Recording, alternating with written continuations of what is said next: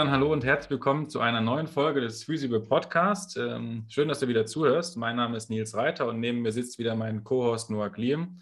Und wir freuen uns sehr, dass du mit uns heute einen neuen Gast begrüßen möchtest. Wir haben heute den äh, Dr. Tibor Sixday hier bei uns zu Gast. Ähm, Tibor ist Physiotherapeut und beschäftigt sich wissenschaftlich sehr mit der endogenen Schmerzmodulation. Ähm, wer in der Social Media Bubble unterwegs ist, hat vielleicht schon häufiger diesen Begriff Neuromodulation gehört und wir wollen heute mal ganz genau nachfragen, äh, worum es sich da eigentlich handelt. Tibor, schön, dass du bei uns bist. Ja, erstmal vielen, vielen Dank für die Einladung. Ähm, super Projekt, das ihr macht. Ähm, wirklich ähm, ganz großes Lob und ich bin sehr froh und auch ein bisschen stolz, auch hier sein zu können. Ja, schön, dass du da bist und äh, Noah, hallo auch an dich. Äh, wie geht's dir? Worauf freust du dich am meisten heute beim Podcast? Hm, ich freue mich am meisten so ein bisschen mal diese Basics, die unterliegende Physiologie ein bisschen besser zu verstehen, was wir in der Praxis machen und auch eventuell, wie ihnen auch das Verständnis von diesen theoretischen Sachen uns auch in der Praxis weiterhelfen kann. Mhm. Ja. Wunderbar. Ähm, Tibor, ähm, wenn du, vielleicht hast du schon mal eine Folge von uns gehört. Äh, ich hatte es am Anfang auch gesagt, äh, uns ist auch so ein bisschen wichtig zu verstehen, ja, wo kommt denn ähm, der Gast her, den wir hier interviewen? Ähm, wie ist so dein Weg gewesen vom, vom Physiotherapeuten-Dasein dahin, dass du heute äh, Forschung machst? Magst du dich selber erstmal ein bisschen vorstellen, was waren so prägende Einflüsse in deiner Berufslaufbahn? Kannst du direkt loslegen? Ja, auf jeden Fall mache ich sehr gerne. Prägende Einflüsse. Ähm, wäre auf jeden Fall die Geburt meiner beiden Kinder, aber das hat ja jetzt nichts mit, nur äh, mit dem beruflichen Laufbahn zu tun. Ähm, natürlich bedingt sich das irgendwie gegenseitig so ein bisschen.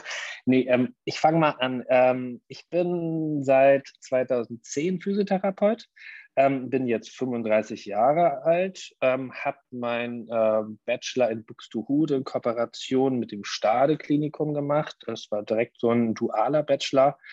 Und dann habe ich quasi erstmal gearbeitet, äh, zwei, drei Jahre meine MT-Fortbildung gemacht. Da habe ich dann jetzt quasi auch meine jetzige Frau kennengelernt. Ähm, danach, die ist nicht Physiotherapeutin, ähm, aber sie ist dann quasi für ein Jahr nach Australien gegangen, weil sie da ein Stipendium bekommen hat. Und dann habe ich überlegt, hm, was mache ich denn jetzt? Ähm, gehe ich quasi mit der Frau mit, gehe nicht, habe ich quasi alle Segel gestrichen bei mir in Hamburg, bin einfach auch nach Australien gegangen und habe da ein ähm, ein Praktikum ähm, bei der Petro gemacht in Sydney, weil mein damaliger Professor da gute, ähm, gute Verbindung zu hatte. Er hat mir das quasi organisiert, ähm, Erwin Schäfer. Und da habe ich dann quasi das erste Mal so wirklich was mit, mit äh, Forschung, wirklich direkten Kontakt gehabt bei der Physiotherapy Evidence Database und tatsächlich auch äh, viele Studien bewertet, auch ein Review durchgeführt und wirklich mal so Einflüsse, Einblicke auch in, in Forschung bekommen quasi.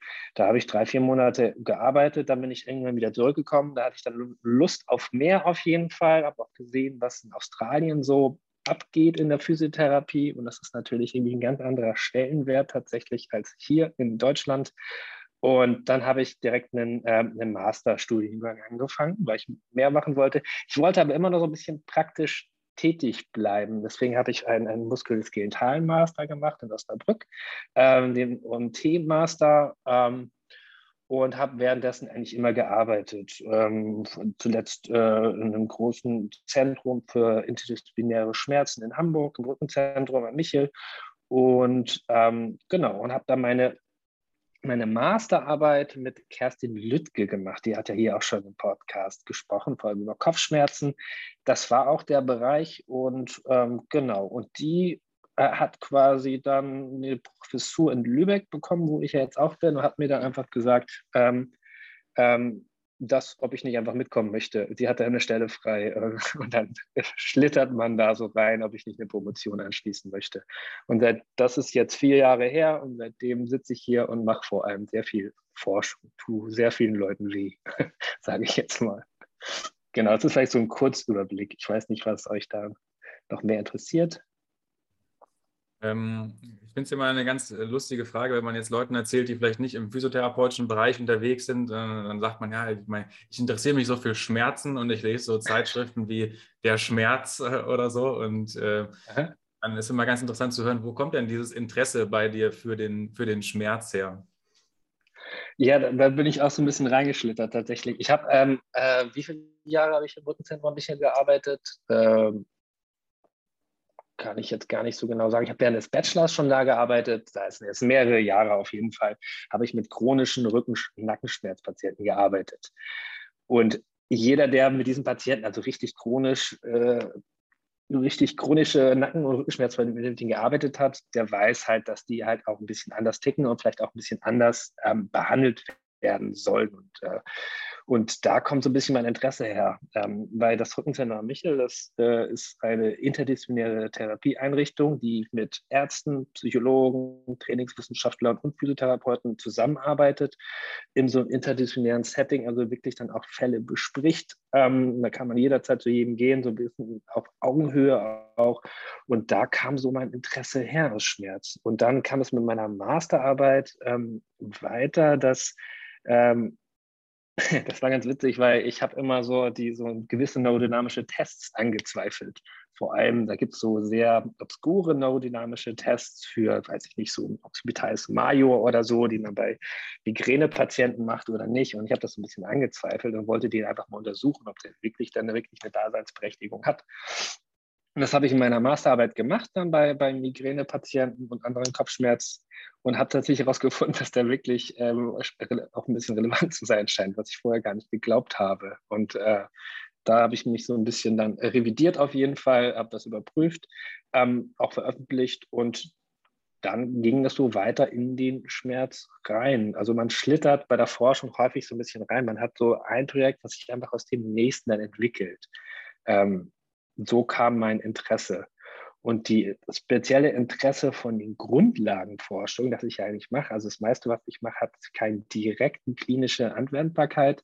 Ähm, das kam so ein bisschen, dass ich einfach verstehen will, einerseits, wie vielleicht verschiedene Therapien funktionieren oder was im Körper dann eigentlich passiert mit dem Schmerz und was sind die, was sind die Prozesse in deinem Kopf und deinem Rückenmark und dem ganzen Körper, die die Schmerzen irgendwie verändern können. Und da kam so mein Interesse her und dass man vielleicht ich auch schon immer so ein bisschen die Wirkmechanismen von manueller Therapie hinterfragen habe, wie das Ganze funktioniert. Und ähm, ich glaube, da sprechen wir später nochmal ein bisschen drüber. Aber da kommt so mein Interesse für Schmerz her. Ja, spannend. Also ich glaube, das ist mit Sicherheit auch für viele ähm, Zuhörer, Zuhörer, Zuhörerinnen äh, spannend zu hören, dass man als Physiotherapeut jetzt auch äh, irgendwie so neurologische Grundlagenforschung machen kann oder neurowissenschaftliche Grundlagenforschung. Ähm, magst du noch so ein bisschen beschreiben, wie da dein Alltag dann heute aussieht? Also ähm, sitzt du da viel am Schreibtisch oder bist du im Labor oder was, speziell, was, was Speziell heute, heute mein Alltag oder allgemein? Jetzt, also heute dein beruflicher Alltag quasi. Ja. Also, also heute jetzt, äh, also heute hatte ich äh, Lehre, ich unterrichte auch im, im, im, Studiengang für Physiotherapie in Lübeck, im Bachelorstudiengang hatte ich heute äh, drei, vier Stunden Lehre. Das gehört auch so ein bisschen dazu in verschiedenen Bereichen. Ich unterrichte vor allem Grundlagenforschung, äh, Grundlagen in der wissenschaftlichen Arbeit und betreue verschiedene Projekte, Bachelorarbeiten und Co. Mein Alltag ähm, ich sitze am Schreibtisch auf jeden Fall viel, ähm, weil man natürlich viele Daten auswertet, viele, äh, viele Artikel schreibt, korrigiert mit anderen zusammen. Aber das ganz Gute ist, wir sind hier in einem Team in Lübeck. Ähm, das hatte äh, Kerstin Lüttke ja auch vorgestellt, falls ihr Podcast davor gehört habt. Wir sind quasi Pearl Physiotherapy Evidence Research Lübeck. Ähm, und ähm, wir sind in einem Team und wir haben alle unsere Projekte quasi, die wir betreuen und die wir durchführen. Wir haben zwei, drei Schmerzlabore tatsächlich hier äh, in Lübeck, wo wir quasi auch selber klinische Studien durchführen. Das ist der Teil, wo ich dann nicht mehr am Schreibtisch sitze, sondern wirklich in der Datenerhebung äh, finde und dann eigen ausgedachte Projekte, Projekte, die wir in Unterstützung bekommen haben, finanziell oder in Kooperation mit anderen ähm, Instituten hier oder an anderen Universitäten zusammenarbeiten und gezielte Forschungsprojekte durchführen. Die müssen natürlich dann wieder ausgewertet werden. Das ist wieder dann am, am Schreibtisch und dann ist mal wieder Lehre dazwischen und ähm, dann ist auch mal Homeoffice dazwischen, was auch gut möglich ist natürlich in der Forschung. Ähm, genau, und dann hilft man bei anderen Projekten. So läuft es eigentlich nicht aus. Also. Arbeitest, genau. du noch mit, arbeitest du noch mit Patienten heute? Nee, gerade nicht. Also das ist immer, das ist immer ein bisschen schwierig. Also das Ideal wäre ja quasi für die Forschung, für die Lehre und für die Praxis, wenn man so gezielt wirklich in allen Bereichen vertreten ist. Das ist so das Ideal und das ist natürlich richtig gut. Wenn man jetzt aber mal guckt, wie man das irgendwie zeitlich umsetzen würde, wenn man alles drei macht, geht das, denke ich, also ich kann das nicht äh, anders äh, hinkriegen, denke ich, immer auf ähm, ist immer man irgendwas vernachlässigt. Man kann quasi nicht in der Forschung, in der Praxis und ähm, in der Lehre gleichzeitig vertreten sein. Also ich zumindest ähm, schaffe das nicht. Ähm, deswegen ist die Praxis tatsächlich ein bisschen hinterhergekippt quasi seit drei, vier Jahren. Ähm, aber ich habe auf jeden Fall immer das Ziel, wenigstens ein paar Stunden zu machen. Es ist immer ein Gespräch ja wirklich auch eine, eine universitätsbasierte Praxis zu integrieren. Ähm, das wäre natürlich super. Aber das habe ich tatsächlich jetzt nicht mehr geschafft und bin so ein bisschen mehr in die Neurowissenschaften abge, abgetrieben. Ähm, genau. Das fehlt mir auch tatsächlich ein bisschen im Patientenkontakt. Natürlich, ähm, ähm, das äh, muss bald wieder sein, sage ich mal. Spannend. Wie sah denn deine Arbeit damals als Physiotherapeut aus in diesem multidimensionalen Team damals? Was war so deine mhm. Aufgabe da drin? Nur so ganz am Rande. Genau, also das ist sehr abwechslungsreich tatsächlich, obwohl das fast alles nur Nacken- und Rückenschmerzpatienten waren. Einerseits hat man die ganz normale Regelversorgung tatsächlich, ähm, die dann mit äh, Rezepten Heilmittelverordnungen kamen quasi, die man dann einfach behandelt hat da. Ähm, und das andere war aber, was spezifisch in so einem äh, inter, interdisziplinären Team ist, dass es so spezifische Programme gibt, eigens ausgehandelt mit den Krankenkassen für chronische Rücken- und Nackenschmerzpatienten. Das heißt, die, es gibt so verschiedene Programme. So ein klassisches Programm ist, dass die vier Wochen lang kommen, jeden Tag quasi. Und dann ähm, wirklich über Education, über Trainingseinheiten, über psychologische, über edu andere edukative, ärztliche, psychologische, physiotherapeutische, edukative ähm, Maßnahmen quasi versucht werden dann, dass diese Patienten dann besser mit ihrem Schmerz umgehen können. Genau, und das ist von allen Richtungen dann. Das sind, jeden Tag sind die so fünf, fünf sechs Stunden, äh, kommt so ein bisschen auf das Programm an, ähm, da und werden dann sehr intensiv äh, betreut quasi. Das ist aber auch sehr abwechslungsreich, weil es gibt dann mal Ausdauertraining, es gibt dann mal Krafttraining, es gibt dann mal irgendwie Beweglichkeitstraining und dann gibt es wieder eine edukative Einheit. Dann geht man mit denen einfach mal raus spazieren und versucht irgendwie, weiß nicht, fünf, sechs Kilometer mal zu gehen, quasi als Test oder auch als Training. Und man klettert mal auf den höchsten Kirchturm hier äh, am Michel in Hamburg. Das macht man mit den Rückenschmerzpatienten da auch. Das ist, äh, war tatsächlich sehr abwechslungsreich. Ähm, was auch mal rauskommt quasi, genau.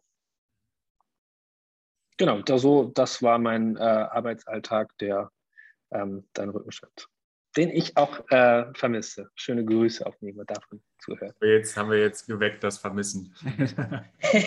genau. ähm, Komm bald wieder zurück.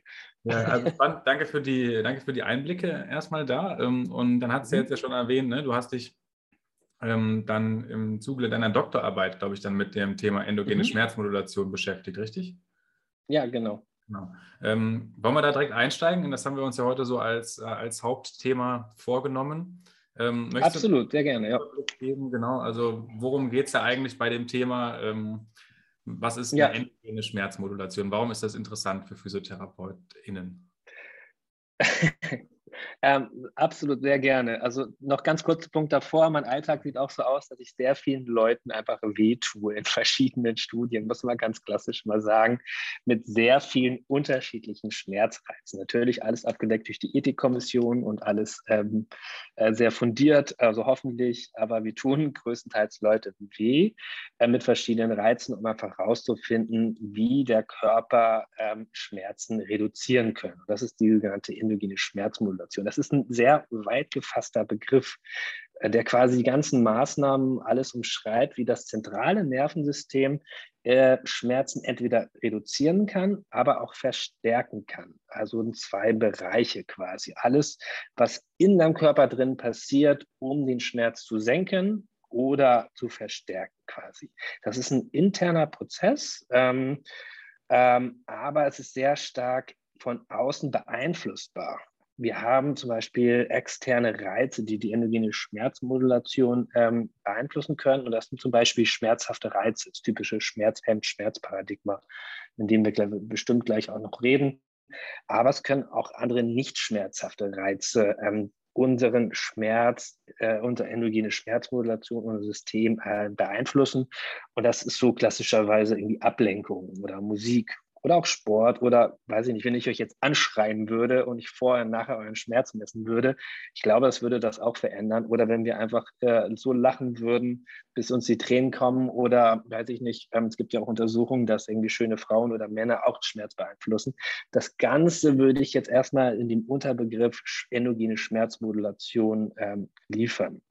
Und ähm, das sind einfach absteigende Prozesse, ähm, also vom Kopf absteigen, top-down sagen wir quasi immer, ähm, so Kreisläufe, die sehr komplex sind. Und dann sind so Hirnregionen wie Hypothalamus, Amygdala oder auch so Teile ähm, des Rückenmarks ähm, ähm, oder des Hirnstamms quasi auch beteiligt, die dann auch gezielte Neurotransmitter, so Opioide oder Monoamine, Noradrenalin, Serotonin, die das quasi triggern und dann durch endogene Prozesse quasi ähm, entweder dazu führen, dass wir mehr Schmerzen haben oder dass wir weniger Schmerzen auf Reize reagieren. Vielleicht noch ein bisschen vereinfacht darzustellen, das Ganze ist wie so eine Wippe. Man kann sich vorstellen, auf der einen Seite ist so die Hemmung, Schmerzhemmung, auf der anderen ist die Schmerzverstärkung. Und man kann diese Wippe immer so ein bisschen einstellen, dass man entweder mehr Schmerzen hat oder weniger schmerzhaft wird. Alles extern beeinflussbar. Ist das klar soweit? Ich stecke so ein bisschen tief drin im Thema, deswegen ist mir nicht ganz klar, wann ich, äh, ich könnte Stunden, glaube ich, darüber reden. Ähm, Einfach also mal kurz. Fall, also, ne, wir halten erstmal fest, okay, ähm, wir, ähm, das ist ja so diese, diese Sache, ne? Schmerz ist nicht gleich Stärke der Verletzung und wir können Schmerzen genau. ähm, beeinflussen durch ähm, verschiedene äußere Faktoren, die dann im Nervensystem verarbeitet werden und dann ähm, der Schmerz verstärkt oder ähm, gelindert werden. Absolut. Genau, und man, es ist quasi das, es gibt eine Nozizeption, das ist quasi die Gefahrenmeldung, die quasi zum Gehirn führt. Und es gibt ein, ein Schmerz, der auf jeden Fall nicht das gleiche wie die Nozizeption ist. Ähm, das ist so ein bisschen die, die, die Grundlage von der Schmerzforschung, ähm, dass das nicht das gleiche ist. Also Nozizeption ist nicht das gleiche wie Schmerz, weil Schmerz was Objektives, äh, was, was Subjektives ist, was quasi als Antwort auf nozizeptiven Reiz äh, kommen kann, aber nicht muss unbedingt. Da gibt es ja so schöne Beispiele, wann man äh, Notition hat, aber keinen Schmerz oder Schmerz und man keine Notition hat oder andersrum. Genau.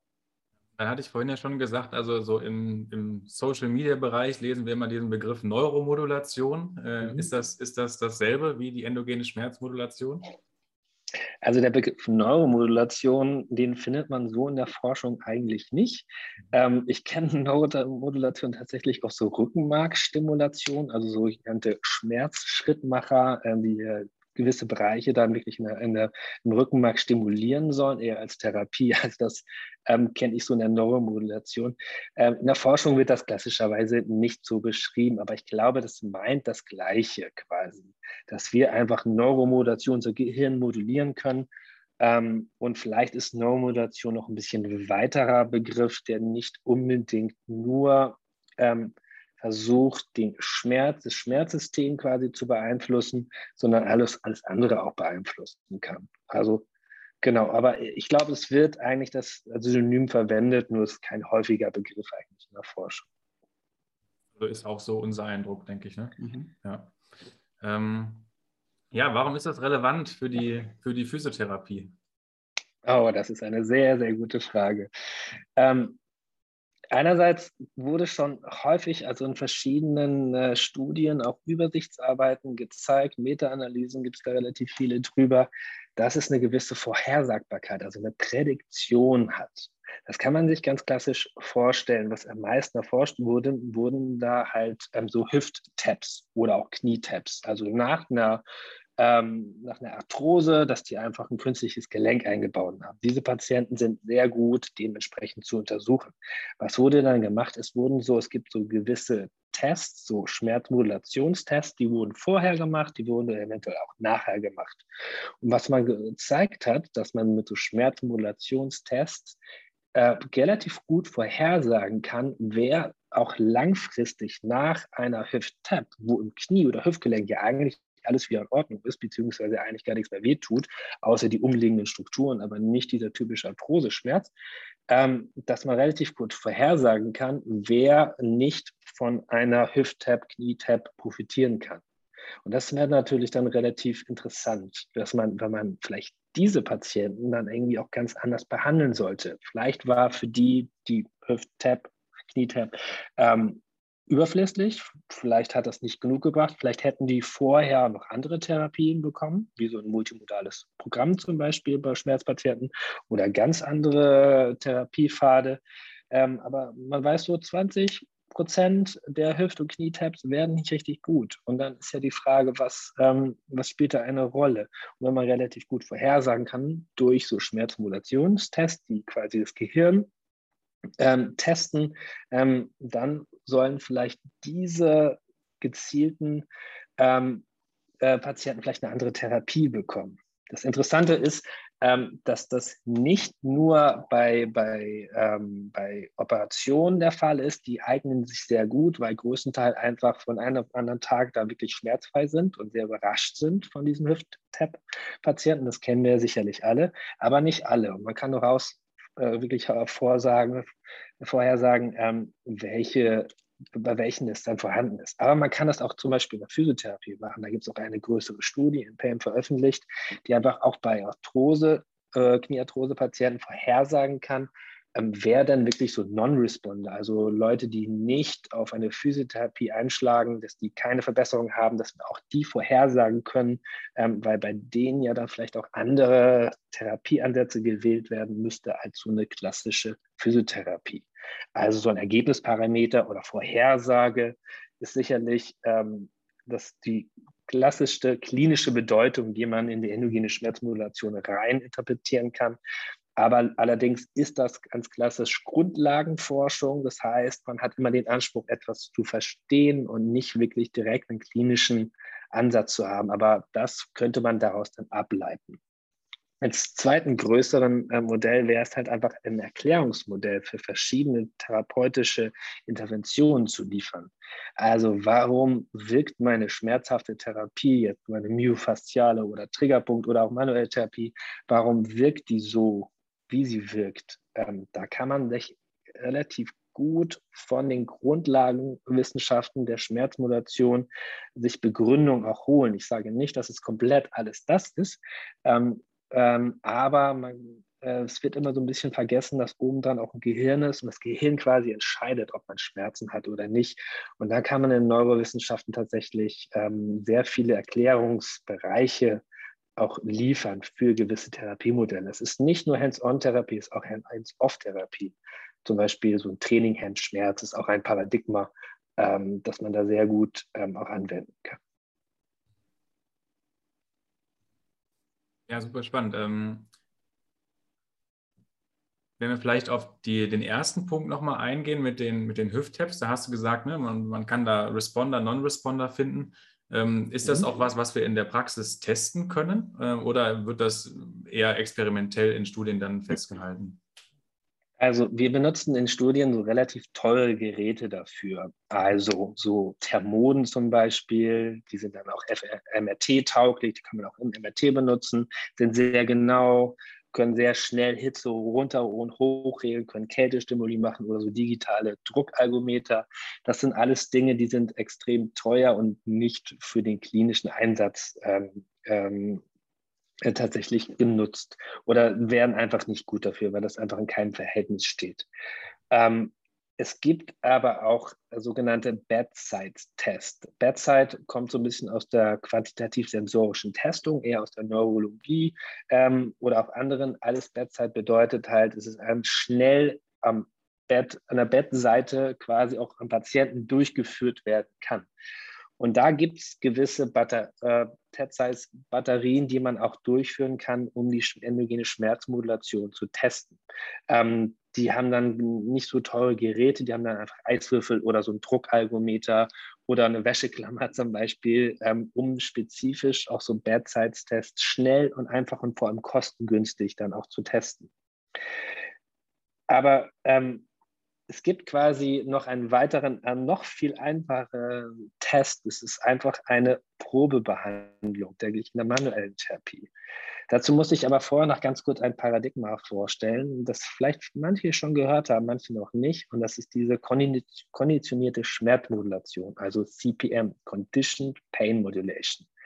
Das ist einfach ein Begriff, der quasi äh, äh, relativ komplex was beschreibt, was eigentlich relativ einfach ist. Es ist einfach ein Prinzip, Schmerz hemmt Schmerz. Das heißt, ich gebe einen schmerzhaften Reiz, einen sogenannten Teststimulus, an einem Körperteil und dann gebe ich einen weiteren Test, einen weiteren Schmerzreiz, einen gewissen konditionierten Schmerzreiz, weit entfernt von, der, von dem äh, ursprünglichen Testreiz und dann wiederhole ich diesen Testreiz nochmal.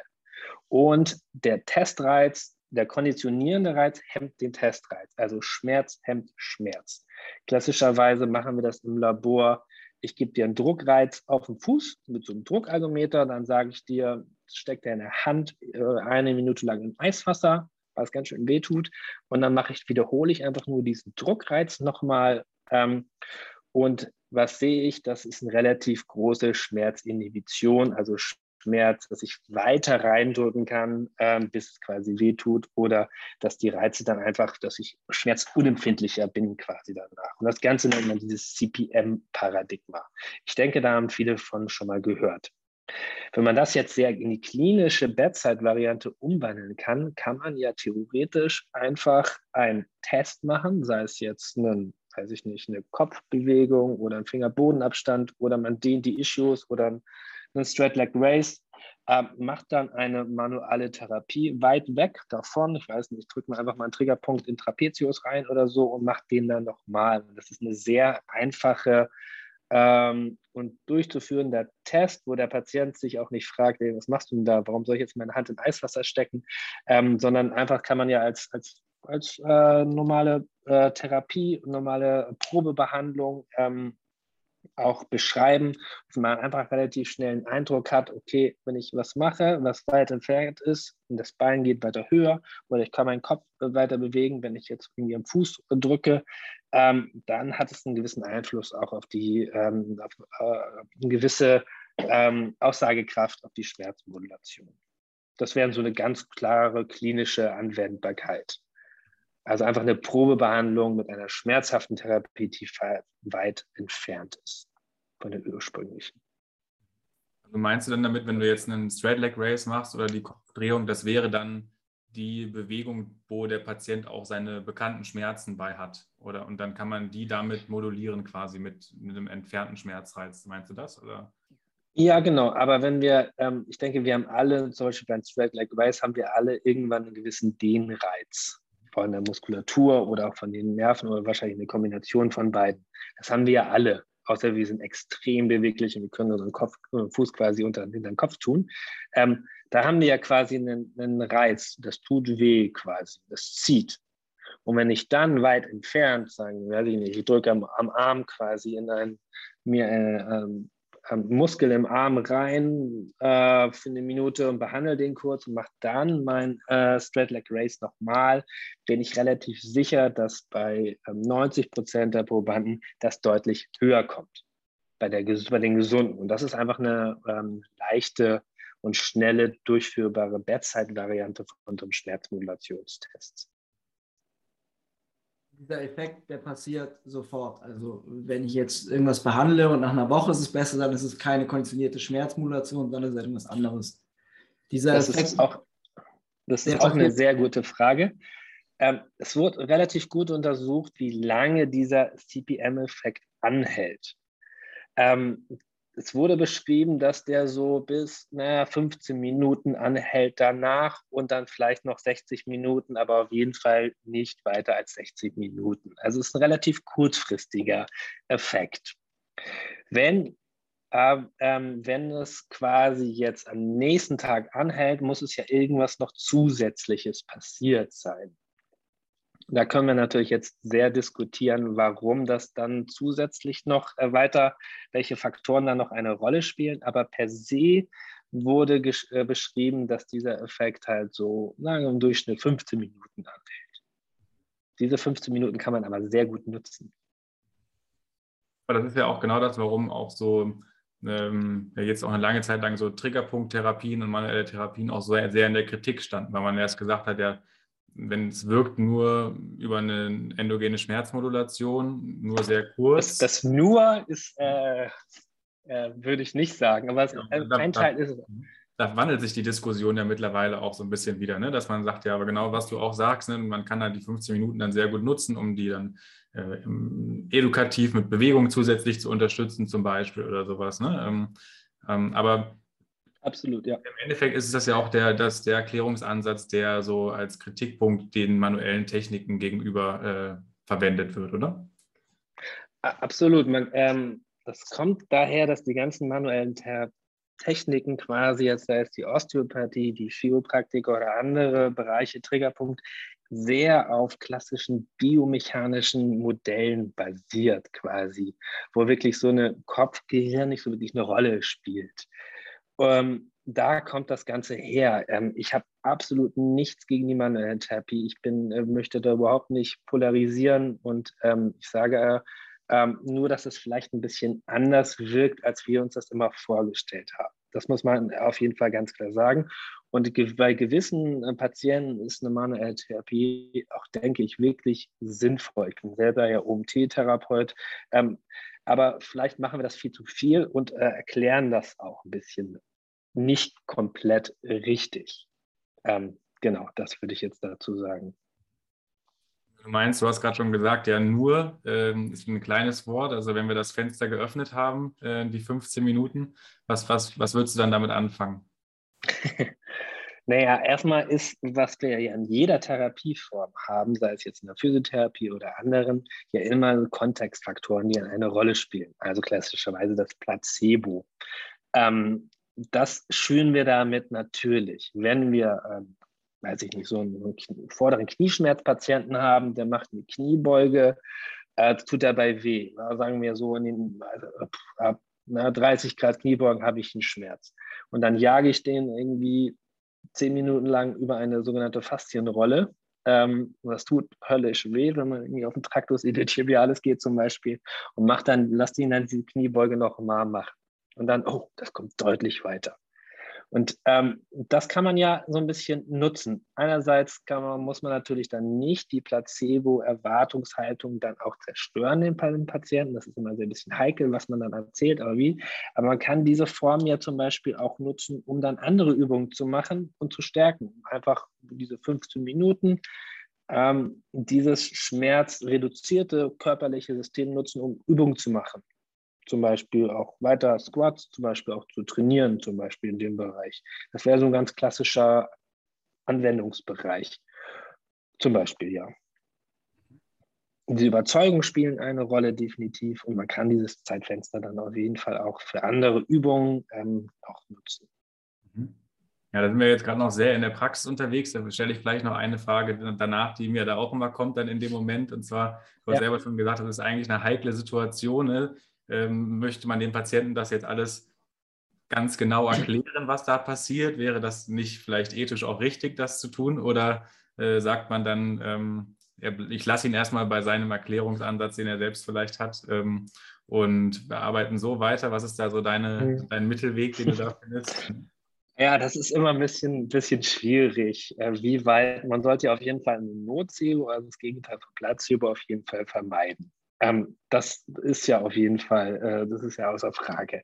Inwieweit man dann Placebo auch geltend macht, das ist immer ein bisschen mit Fingerspitzengefühl. Ich glaube, da gibt es auch nicht so ganz klare Aussagen, wie man das nutzen möchte.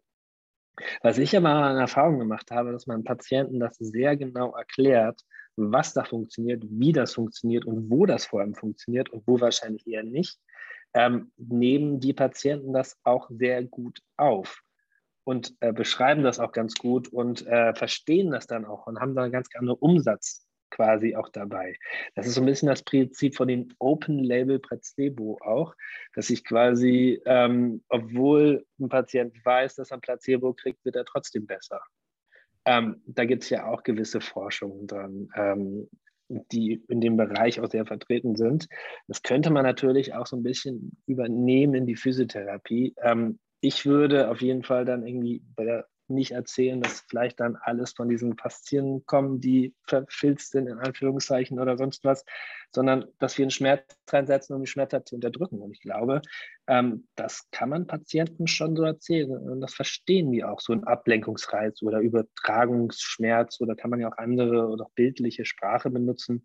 Ähm, das verstehen die schon.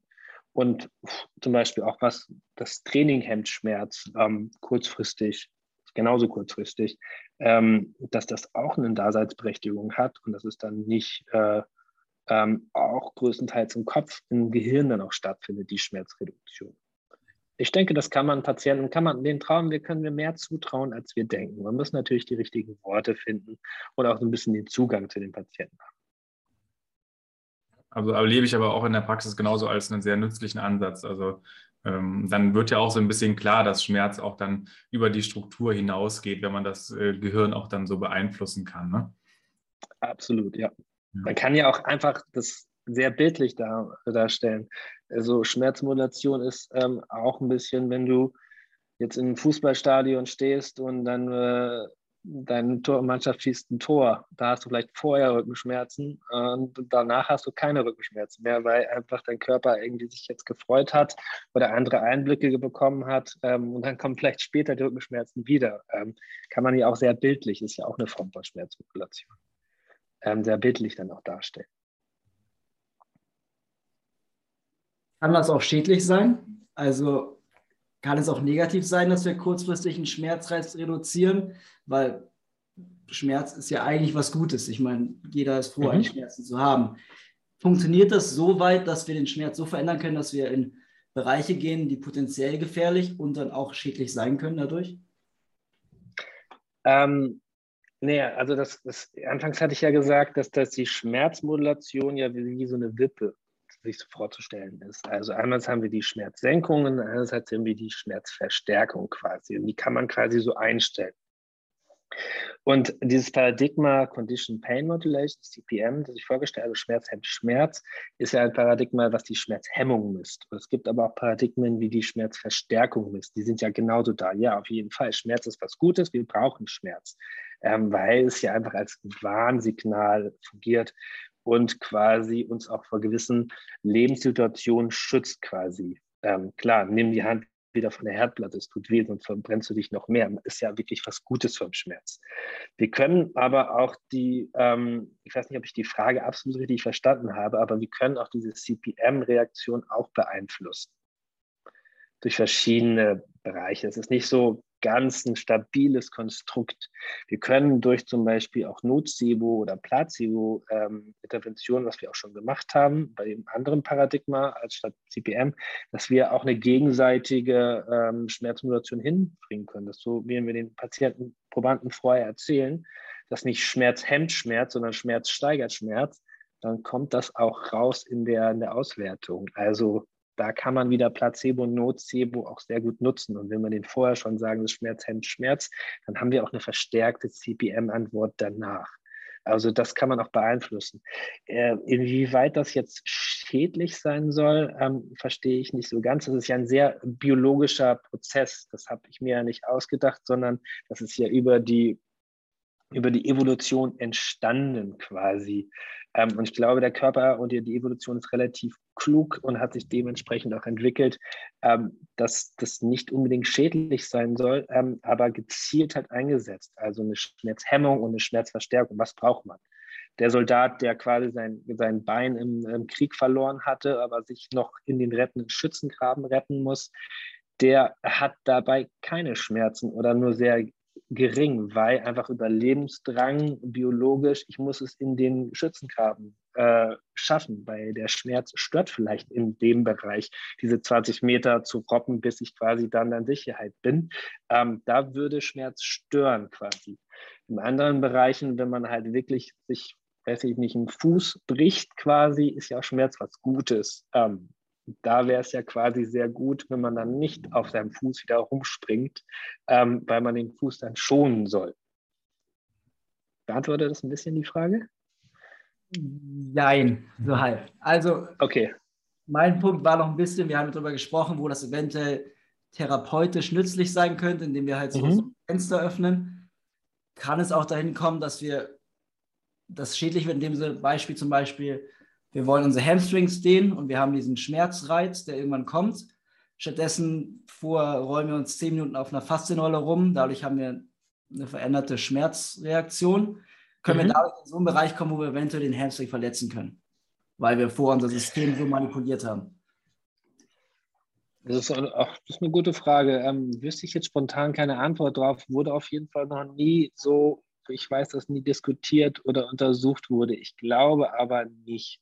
Ich glaube, dein Körper hat dann quasi so eine starke Notifikation, so eine starke Gefahrenmeldung, dass du nicht so weit deine Hamstring dehnen kannst, weil dann kommen sehr stark wieder die schmerzstärkenden Prozesse, die alle ein bisschen parallel ablaufen. Das ist ein sehr komplexes System.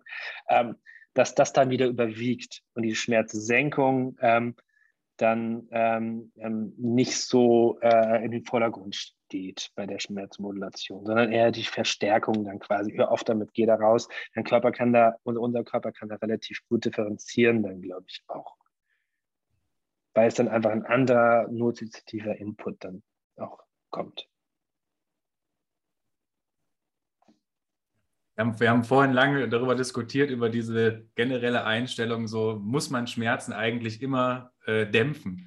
Muss man die eigentlich immer behandeln und so weiter? Ne? Und das ist, glaube ich, so ein bisschen. Sehr gute Frage auch, ja. ja. Auch so dieser, der Gedanke, ne, der da jetzt bei dir so ein bisschen mhm. mit reinspielt. Ne? Also mhm. ist das immer wünschenswert in der Therapie, äh, Schmerzen äh, dämpfen zu wollen so, ne? und ähm, mhm. das zu modulieren.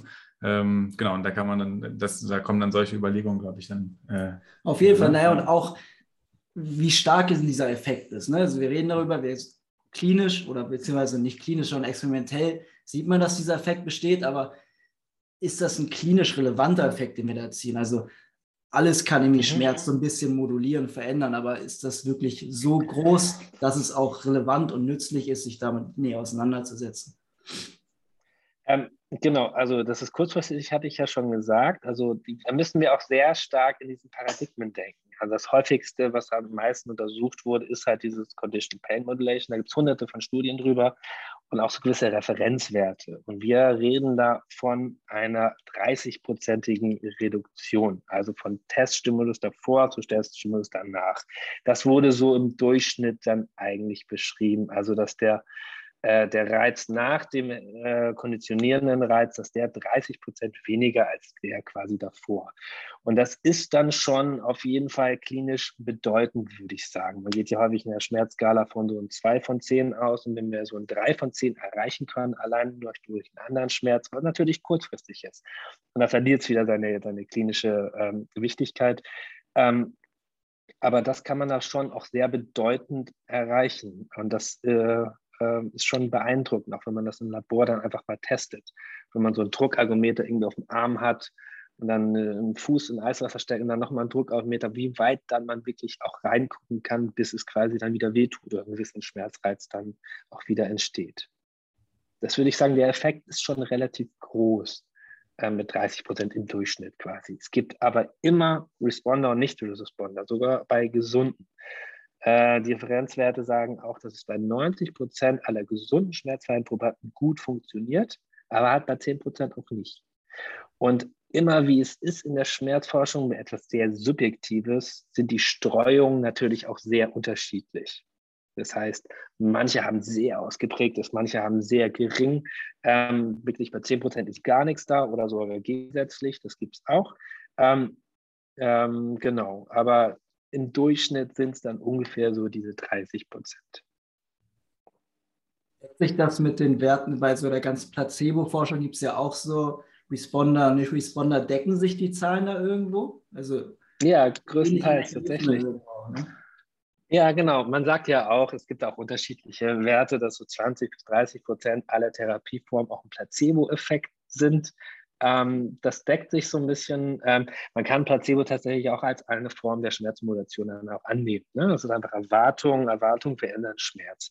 Ähm, aber tatsächlich ist es in dem Bereich, ungefähr in dem Bereich auch mit einer genauso weiten Streuung.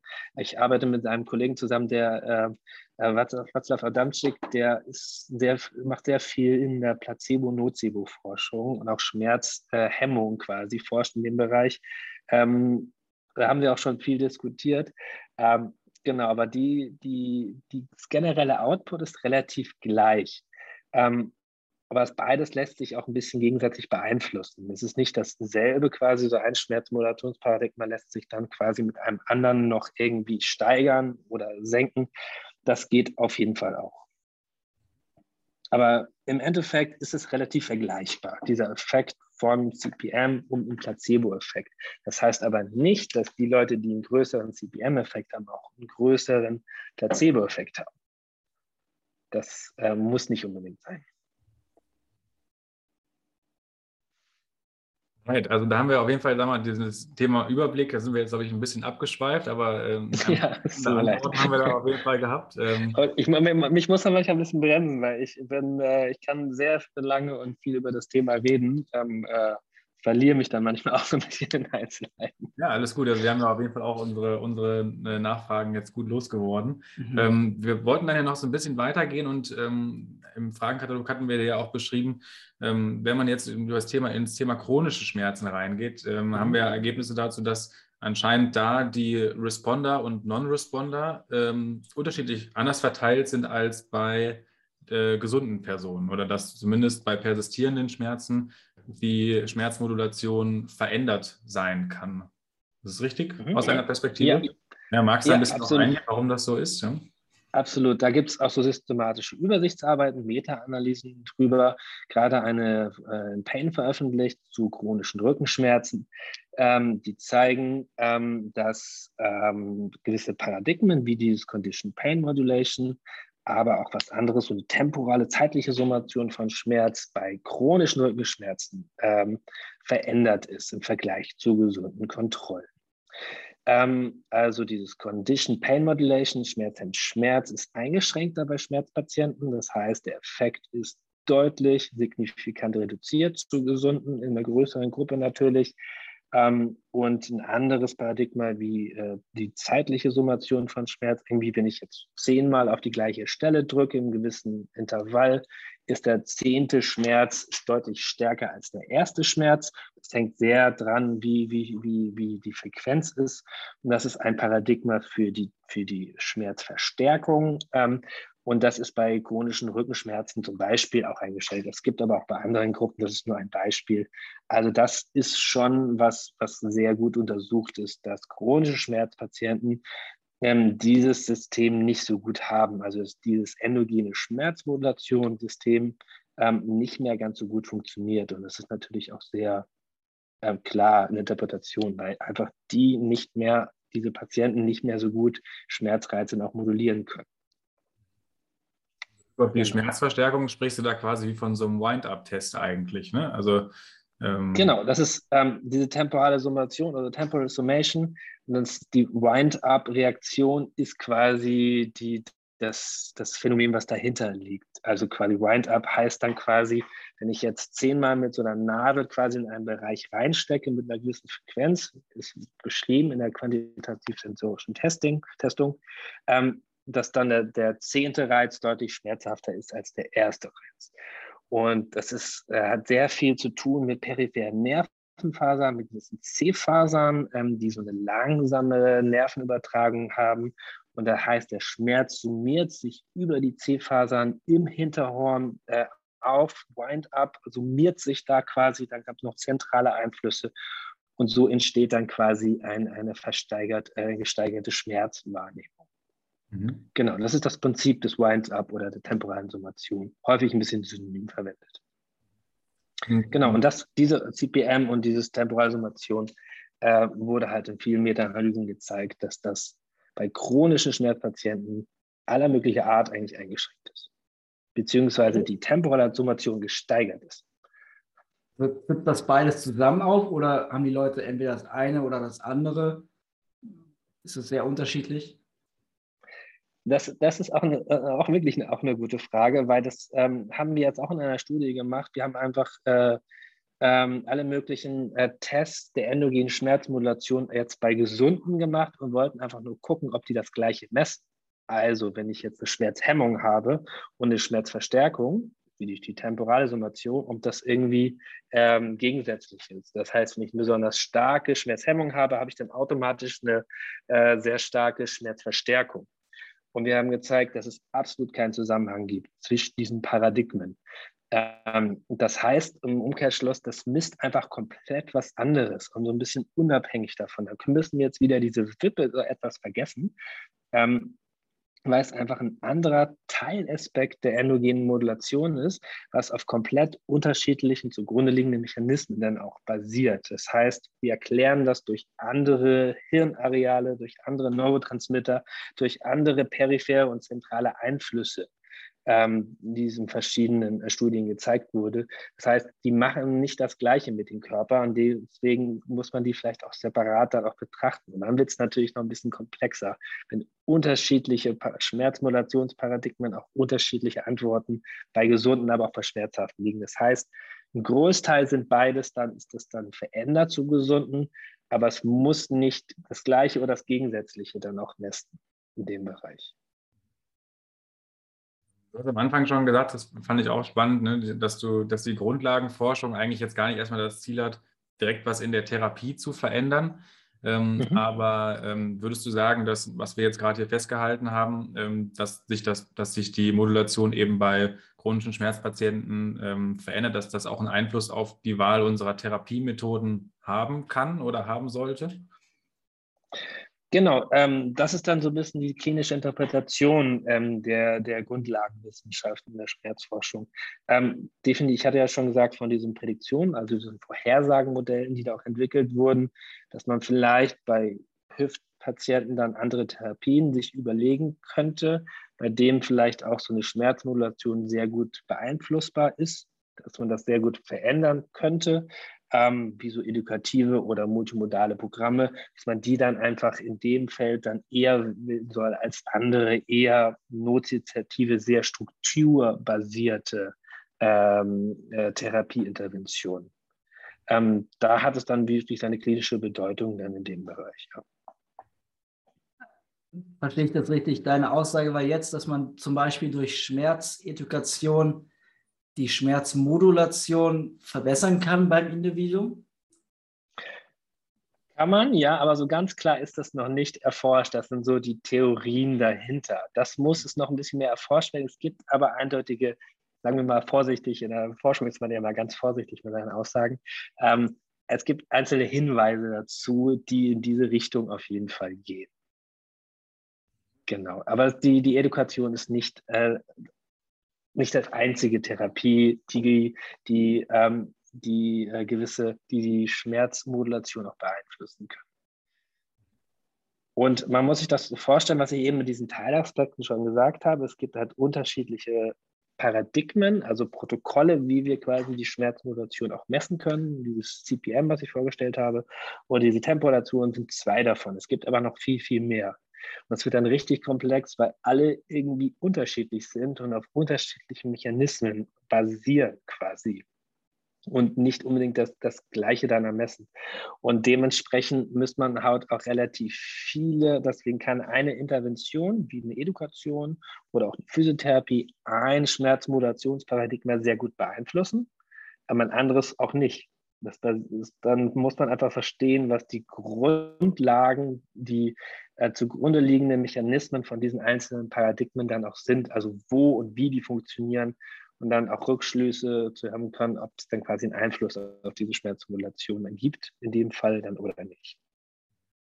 Ist für dich quasi eine eingeschränkte Schmerzmodulation oder eine veränderte Schmerzmodulation? Ist das für dich ein, ein Ausdruck von einer chronischen Schmerzerkrankung? Also gehört das zu dem Symptom der Erkrankung, zu den Symptomen der Erkrankung dann quasi dazu und zeigt, dass da eben eine, die zentrale Verarbeitung von Schmerzen dann ähm, beeinträchtigt ist? Ähm, kann, kann man so sehen, aber sicherlich muss man noch weitere Faktoren berücksichtigen. Das eine ist natürlich das wirklich Testen dieser Schmerzmodulation. Kann man im Labor oder auch klinisch oder in der Bedside-Variante, was ich auch schon gesagt habe, machen.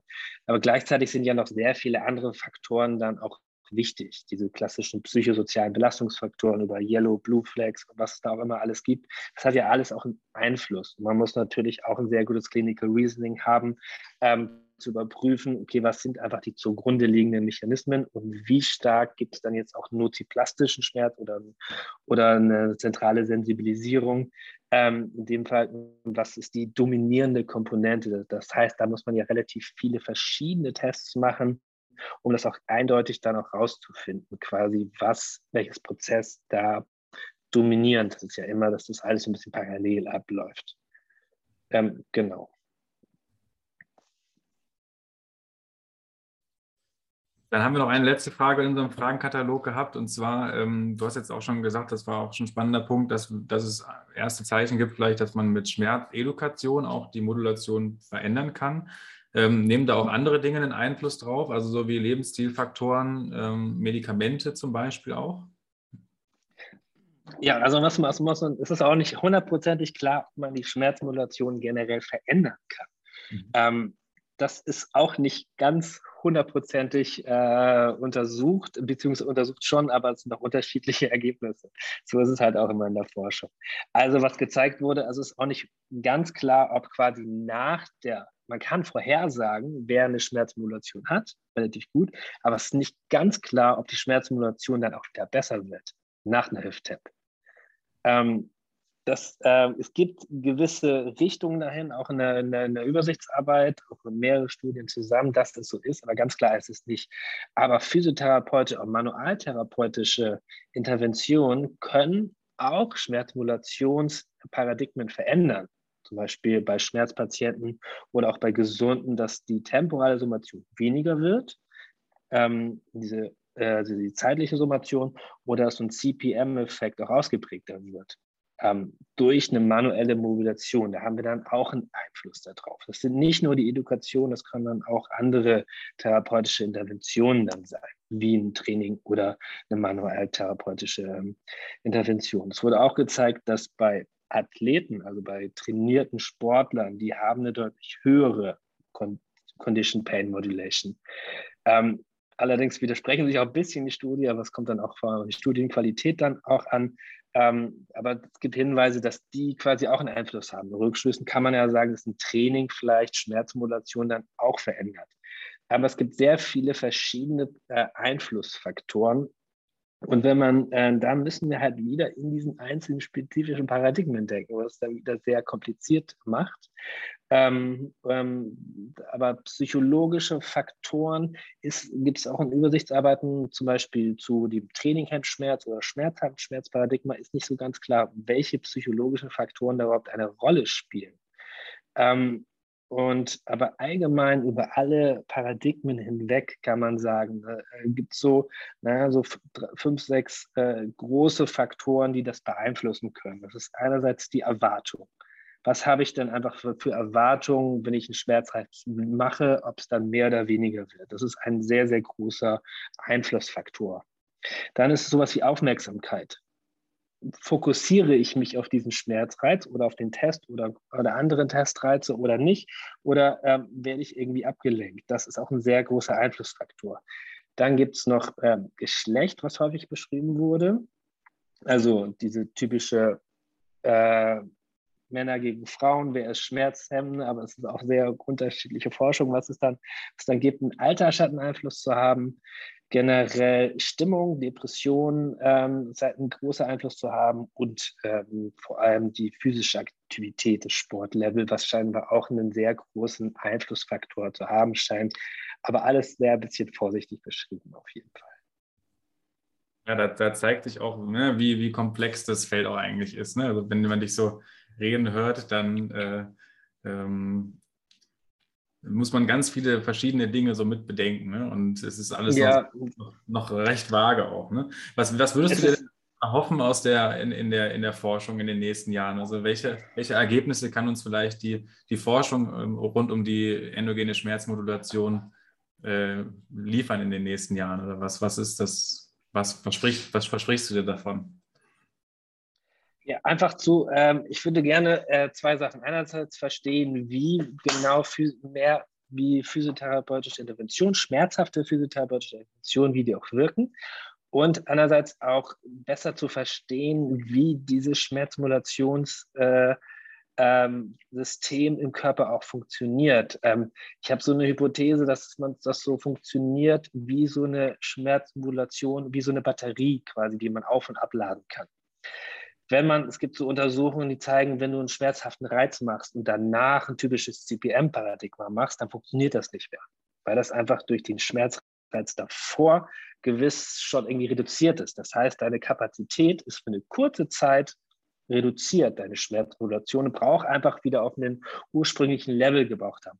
Wollen wir irgendwie wieder normale Neurotransmitter produzieren, müssen wieder bereitgestellt werden. Und das ist in gewisser Weise wie eine Batterie ist. Und ich würde auch gerne verstehen, warum manche Menschen chronifizieren und andere nicht. Also wenn man jetzt vorstellt, so ein chronischer Rückenschmerzpatient, der hat ja jeden Tag Schmerzen und häufig am Tag auch Schmerzen. Wenn er jedes Mal quasi durch einen Schmerzreiz das endogene Schmerzmodulationssystem ausge, ähm, ausge, ähm, wird, quasi, dass es funktioniert, kann sich die Batterie dann irgendwann nicht mehr so wirklich aufladen. Das heißt, die ist dauerhaft leer quasi. Und wenn man sich dann überlegt, use it or lose it, alles, was nicht so wirklich gebraucht wird, ähm, von der Schmerzmodulation, dann gibt es vielleicht auch so neuroplastische Umbauprozesse, ähm, sodass diese auch Schmerzmodulation dann vielleicht auch abgebaut wird. Aber das ist alles sehr hypothetisch. Es ist eine Theorie, die man sicherlich noch äh, genau untersuchen müsste, ähm, ähm, wie genau diese Schmerzmodulations äh, überhaupt funktioniert und warum das bei manchen eingeschränkt ist und bei manchen halt nicht. Das ist eine sehr spannende Fragestellung. Die andere, wenn ich das noch beantworten darf, ist, ähm, ist wie schmerzhaft manuell verarbeitete Techniken auch wirken. Ähm, ich sage halt nicht, äh, meine Hypothese ist, dass ähm, so eine Triggerpunkttherapie oder was anderes, wenn man irgendwie sehr stark den Muskel mobilisiert oder auch andere schmerzhafte Behandlungen macht, dass es nicht das absolut Gleiche ist, als wenn ich jetzt einfach meinen Fuß in Eiswasser stecke. Dass das ein bisschen andere Einflüsse hat. Natürlich hat es was mit Schmerzmodulation auch im Gehirn zu tun, aber dass da sehr viele andere Faktoren eine Rolle spielen. Äh, nicht nur Erwartungen, Aufmerksamkeit und die anderen, die ich hier schon genannt habe, aber vielleicht auch sowas wie Schmerzqualität, was wichtig ist. Wir kennen das ja alles von so einem Triggerpunkt, wenn ich da so reindrücke, ist es so ein gewisser Wohlweh. Das tut irgendwie so ein bisschen angenehm weh und die Patienten sagen, ja, genau da, da ist richtig, da drückt man richtig rein. Ähm, das ist was anderes ist, wenn ich irgendwie mit, mit ähm, was Hartem auf deinen Fingernagel drücke, was ich auf der Schmerzmodulation ausdrücken kann. Aber ich glaube, das macht noch einen Unterschied wo und wie, in welcher Qualität ich dann quasi auch einen Schmerzreiz auslöse. Und ich glaube, das spielt eine sehr, sehr starke Rolle. Und da haben wir auch quasi jetzt auch quasi eine Studie angefangen und dem sich dann ein bisschen genauer zu untersuchen, was denn jetzt eigentlich da eine Rolle spielt und wie das funktioniert. Also das sind so zwei Bereiche, die mich sehr interessieren. Und ich rüttle so ein bisschen an dem ganzen ähm, Prinzip, das ist ein anderes Paradigma, wo ich mich in meiner Doktorarbeit auch beschäftige, dass wo immer behauptet wird, das ist nur Kopf abwärts, Kopf bestimmt, aber wie viel periphere Einflussfaktoren, also von unten hoch zu den peripheren Nervenfaktoren, was das denn beeinflusst, das ist noch so ein weiterer Bereich, der mich auch so ein bisschen umtreibt. Ich habe ein bisschen viel geredet, ne? Punkt von verschiedenen Schmerzqualitäten. Ja. Also meine Hypothese ist, dass diese unterschiedlichen Qualitäten wirklich einen Unterschied machen und dass es nicht einfach dieses ja. gesellschaftliche Konstrukt von, wir haben jetzt alle irgendwo gehört, dass irgendwo ein Muskel reindrücken, Triggerpunkte, irgendwas Positives hat und deswegen es anders wirkt. Also ist das einfach die Erwartungshaltung an ein, ich drücke da einen Triggerpunkt rein, anders ist, als ich halte meine Hand in Eiswasser. Also ja, nicht nur die Erwartungshaltung, ja. das, das muss man auf jeden Fall kontrollieren, aber allein von der Schmerzqualität, wenn ich dir irgendwie auf den Nerven drücke oder so, dann tut es ja ganz anders weh, als wenn ich so einen richtig verspannten Muskel reindrücke, zu einer gewissen Intensität oder so. Und ich glaube, dass zusätzlich zu der Erwartungshaltung ähm, noch sowas sehr stark, was das beeinflussen kann, wie dieses CPM, quasi wie die Schmerzqualität dann auch ist und dass es dann auch Sinn macht, äh, zu gucken, wo drücke ich denn rein. Dass es nicht komplett egal ist, wo und wie ich den Schmerzreiz setze, sondern dann, dass es irgendwie Richtung Manualität wieder ein bisschen Sinn macht, zu untersuchen, welche Bereiche sind denn eingeschränkt und kann ich das dann steuern. Und ähm, das nicht peripher mit Mechanismen größtenteils erklären kann, aber auf jeden Fall auch mit so Schmerzmodulationsparadigmen, ähm, weil Qualität und auch die Lokalisation, wo ich drücke, dann eine Rolle spielt. Ob ich im schmerzhaften Bereich drücke oder nicht, Macht es überhaupt Unterschiede? Genau. Ja, wahnsinnig spannend. Also vielen Dank für die, für die Einblicke. Also ich finde vor allem interessant, ja, wie vielfältig auch die Forschungsfragen sind, die sich aus dem Thema eigentlich so heraus ergeben. Ähm, und ja, also ich arbeite auch immer noch recht gerne auch mit Trägerpunkten, eben auch genau wegen diesen Dingen, die wir am Anfang beschrieben haben. Äh, und ja. ich finde das auch als eine total relevante ähm, Fragestellung eben, was da genau passiert und warum, warum fühlen sich die Patienten danach besser eigentlich? Ne? Und äh, ja, was genau. macht das eigentlich? Ne? Genau. Also von daher vielen Dank, äh, dass du uns da die Einblicke äh, in deine Arbeit gegeben hast. Haben wir irgendwas vergessen? Irgendwas, was du so gerne loswerden möchtest? Noch irgendeine Frage, die dir gefehlt hat? Ähm, ähm, ich kann, nö, es gibt sehr viele Fragen und sehr viele Dinge noch zu besprechen da, wo das Ganze funktioniert. Aber ich glaube, das würde jetzt ein bisschen zu weit äh, gehen. Deswegen, ich fand die Fragen von euch sehr gut ausgewählt tatsächlich. Ähm, ähm, genau, aber ich habe jetzt keine spezielle. Wir können auch nur alle möglichen Paradigmen und äh, Mechanismen und Hirnstrukturen und Neurotransmitter da noch reden und wie und was das funktioniert. Aber ich glaube, das würde ein bisschen den Rahmen springen. Dann vielleicht irgendwann nochmal so eine zweite Folge, wenn es weitere News gibt. Ähm, genau. Ansonsten dann ähm, an unsere Zuhörer, Zuhörerinnen, danke, dass ihr äh, wieder bis zum Ende dabei geblieben seid. Ähm, wie immer, denke ich, wird es auch bei Instagram ein bisschen Zusatzinfos wieder zu der äh, Podcast-Folge geben, dass wir vielleicht nochmal auch Arbeiten vom Tibor da zusammenfassen. Ähm, schaut da auf jeden Fall auch gerne nochmal vorbei. Und ansonsten verabschieden wir drei uns dann und äh, wir sagen mal bis äh, zur nächsten Folge. Ja, ciao. Vielen Dank nochmal. Danke dir.